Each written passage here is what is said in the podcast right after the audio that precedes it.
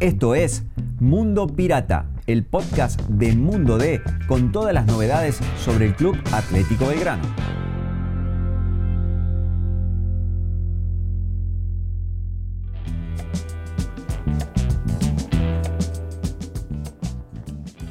Hola, ¿cómo va? Soy Seba Rollero, me acompaña Pablo Campo, estamos haciendo Mundo Pirata, el podcast de Belgrano en Mundo D. Hola gente, ¿cómo les va? ¿Cómo andan? Pablo, estamos grabando esto un martes después de que Belgrano conoció el empate de San Martín de Tucumán y que lo deja en una situación muy cercana al ascenso. ¿Qué hace falta para que Belgrano ascienda la fecha que viene? Quedó a 11 puntos de San Martín de Tucumán y de Instituto, lo que significa una ventaja muy amplia. Quedan 15 puntos en juego.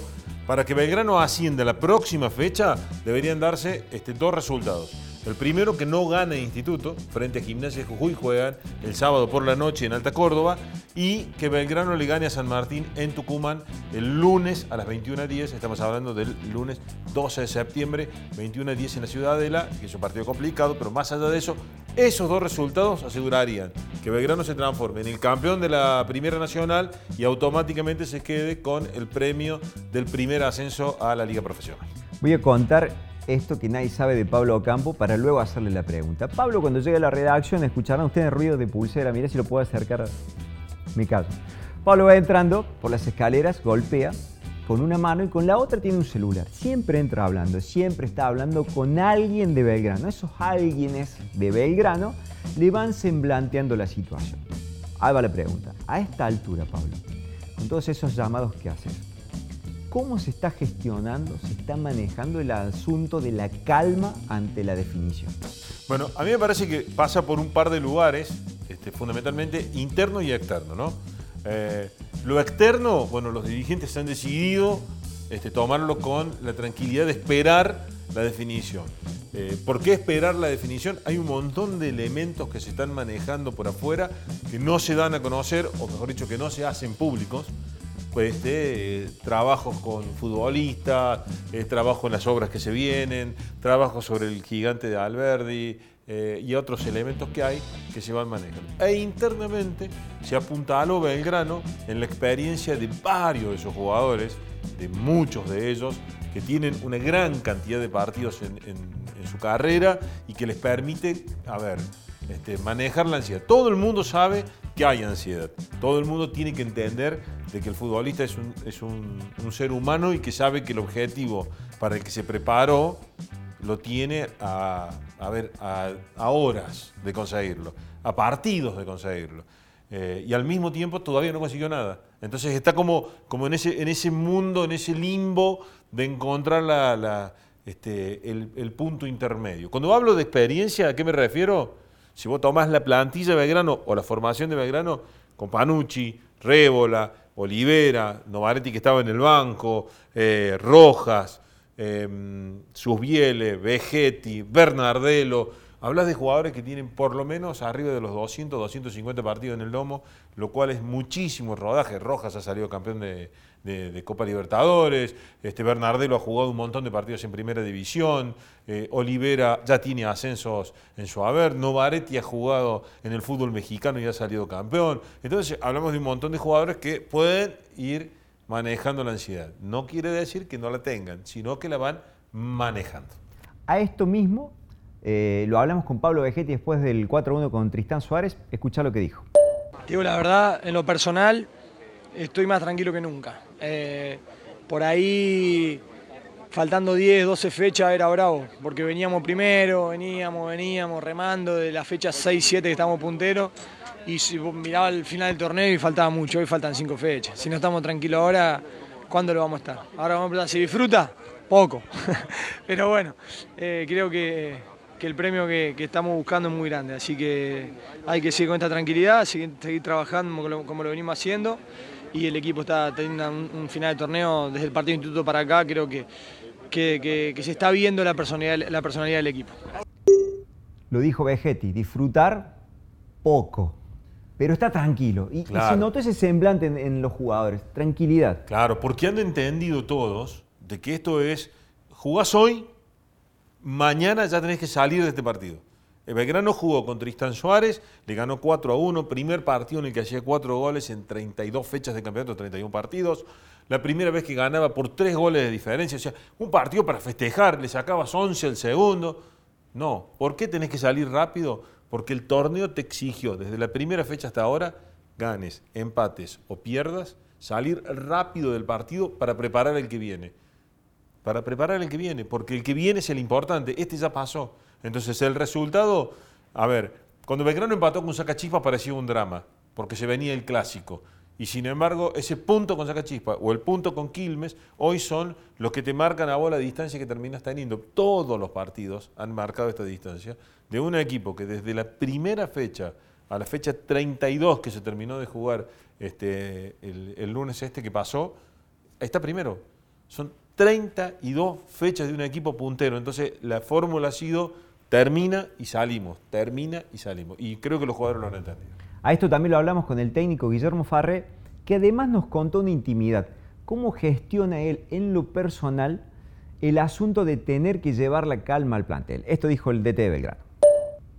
Este tema lo hemos tenido que charlar nosotros en el momento que, que tuvimos ese bajón de dos partidos que no habíamos podido sumar. Ahí yo creo que se percibía un aspecto un poco más, eh, más notorio de ansiedad, de, de decir, bueno, eh, eh, el rival se te puede arrimar. Empezamos a estructurar de vuelta el, el juego para, para, empezar a ser sólido de vuelta, empezamos a conservar un poco esa esencia de Belgrano de conservar la valla en cero. Sacamos el partido de Sacachispa de la manera en que lo sacamos, venimos al clásico y a partir de ahí consideramos y nos dimos cuenta con charlas previas y, obviamente todo un, montón de, de palabras que, que, tenemos que vivir el presente, que tenemos que vivir el partido a partido, que todos los partidos afrontarlo como el último, que nadie se guarde nada. Y bueno, el partido de instituto nos dio esa posibilidad de darnos cuenta de la forma en que tenemos que afrontar el resto de los torneos y gracias a Dios después tanto Quilme, tanto este, agropecuario y tanto el partido de hoy quedó demostrado de que vivimos el presente, por lo menos es lo que uno intenta, de que hagamos el juego que tenemos nosotros adentro y no dejarnos llevar también por, por lo que se nos genera en el entorno. Dice la última de mi parte. Saco el Guillermo Farré entrenador, el Guillermo Farré persona. ¿En quién se apoya? ¿Con quién charla cuando no gestiona lo de ser técnico? ¿Quién se calma, Farré persona? Es dificilísimo. Con mi señora, la que la tengo de psicóloga constantemente, estoy con apoyo psicológico, este, para charlar cualquier... Eh, en la semana esa que hablábamos de la ansiedad, tuve charlas bastante fuertes en cuanto al psicólogo, donde eh, uno tiene que gestionar eh, cabezas y, y, ver también, no solo gestionar a los demás, sino me tengo que gestionar yo para ver cómo poder transmitir. Es un, un, lugar que me toca a mí donde se cree que está todo superado, pero vamos aprendiendo también sobre la marcha situaciones y tenemos que estar preparados para asimilar nuevas experiencias y tratar de capitalizar cualquier detalle que te brindan los de afuera para ver cómo poder volcárselo al grupo. Pero bueno, tengo mucho descarga en, mi familia y la verdad que estoy muy agradecido a mi señora que me banca en esta locura, eh, mis hijos que me hacen sa sacar un poco de, del contexto de lo que es el fútbol. Y, ahí está, mirá, ahí está. Ahora está todo el equipo. Encima eh, me sacan totalmente de un contexto del fútbol que pasan varias varias eh, horas conmigo y la verdad que el momento que, que, tengo un poco de cable a tierra y eso a mí me, me da mucha tranquilidad. Hablando de Farre, Pablo, ¿qué planteo imaginás que puede hacer para la visita a San Martín? Yo, eh, eh, esto es un análisis que se hace siempre en la previa, ¿no? Uno va imaginando eh, qué pretende el entrenador. Claramente, Belgrano va a ir con la tranquilidad de la ventaja que tiene.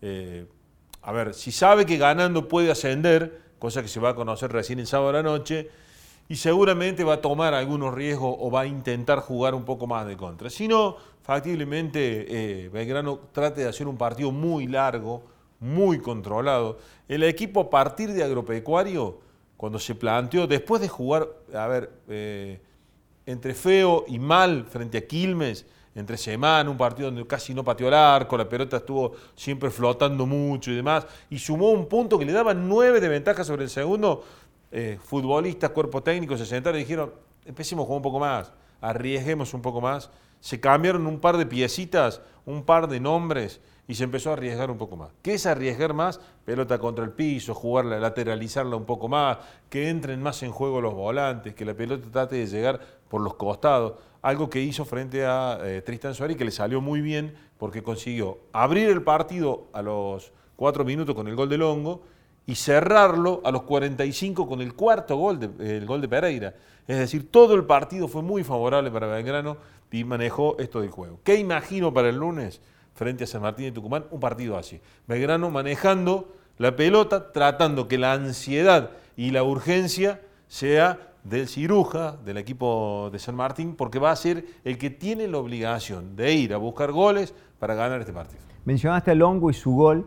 Y en la charla que tuvimos también el domingo, contó algunas cosas muy interesantes que me parece que están buenas escucharlas aquí en, este podcast de Belgrano. Ahí va. Santi, te saco de, saca el café, por favor. La primera broma que te hicieron por el gol en el vestuario. ¿Quién fue el primero que te agarró este crucete? No, apenas, apenas entré en entretiempo, más que nada Ulises y Bruno me, me, cargaban, me decían que me la saqué de encima, pero, pero bueno, yo terminé la jugada y por suerte se clavó, que fue lo más importante. Otra pregunta, en la historia de Santiago Longo, en inferiores, debe haber algún gol de esta factura. ¿Algo mejor que esto no? No, no, no hay, no hay. Solamente en inferiores, en seis años de AFA hizo un solo gol, Arsenal de visitante de afuera del área también, pero, pero no como este, que tan lindo gol y tan importante para, para seguir ahí arriba. La remera de este gol, ¿dónde va? ¿O para quién? No, seguramente para mi casa, para mi familia, para mi viejo, mi, mis hermanos que están acá. Y bueno, seguramente va, va, para ellos. Lo último, Santi, ¿te están viendo en vivo en la transmisión de La Voz? ¿Mensaje para el hincha de Belgrano? No, para el hincha que disfrute, que disfrute este momento. Hace mucho que todos eh, necesitamos eh, devolverle una alegría a Belgrano, que Belgrano siga, que esté ilusionada. La gente, la verdad que es una locura todo lo que vivimos todos los fines de semana, lo que pasó en Copa Argentina. Nosotros dentro de la cancha tratamos de devolverle un poco de todo lo que nos da. Y bueno, creo que se sienten representadas con nosotros y que el lunes en Tucumán vamos a ir a, jugar una, verdadera final. Eso dijo Longo. En un ranking de jugadores de Belgrano que le permiten a Belgrano estar en la posición en la que está, ¿en qué puesto pones a Longo?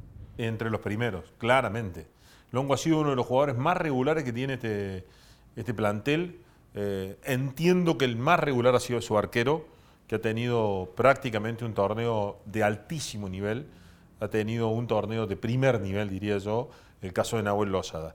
Ahí nomás está Santiago Longo, que ha sido una pieza clave, que el equipo lo ha sabido utilizar, que se amolda mejor al sistema 4-1, 4-1, porque en ese 1, cuando él juega solo, cortar y cortar es su mejor arma, y cuando él utiliza ese juego de cortar mucho y le pones un volante más que le dé una mano para jugar, caso Rojas, como ha sido estos últimos partidos, le solucionan un problema, porque corta, se le da Rojas, descansa Longo y Rojas distribuye, juega, juega Gurí, empiezan a jugar los extremos, juega Bordagaray, juega Comba, al que le toque. En, este caso me parece que está entre los jugadores más importantes.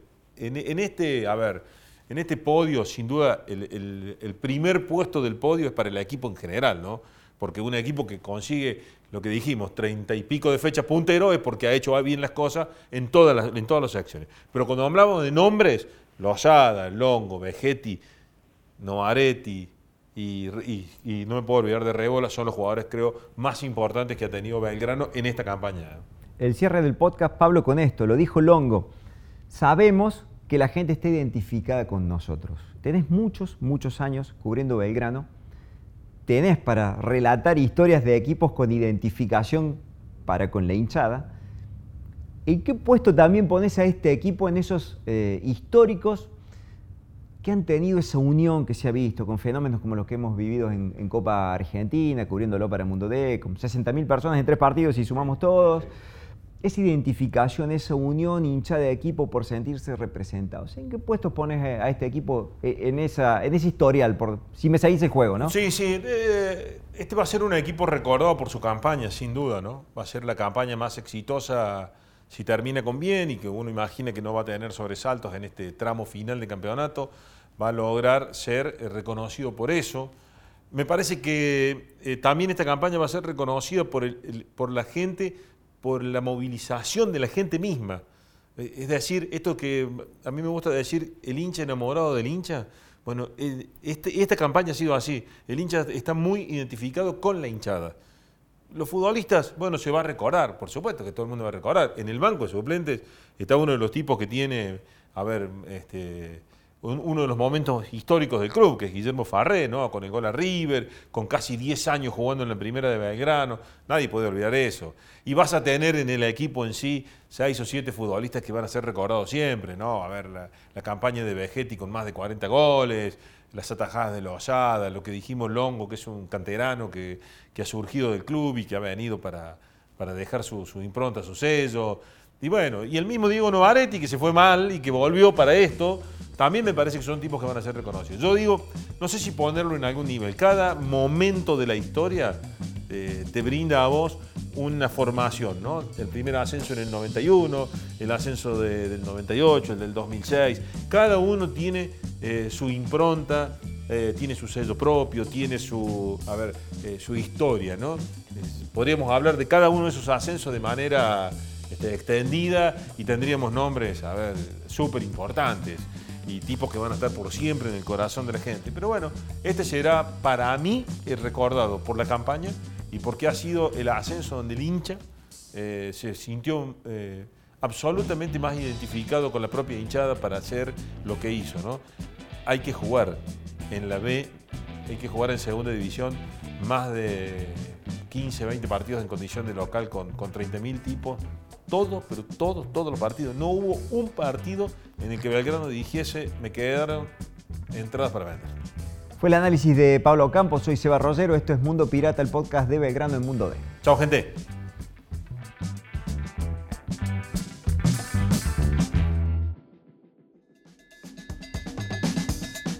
Te invitamos a visitar mundod.com.ar para estar al día con todas las noticias sobre el pirata. Nos encontramos de nuevo la semana que viene.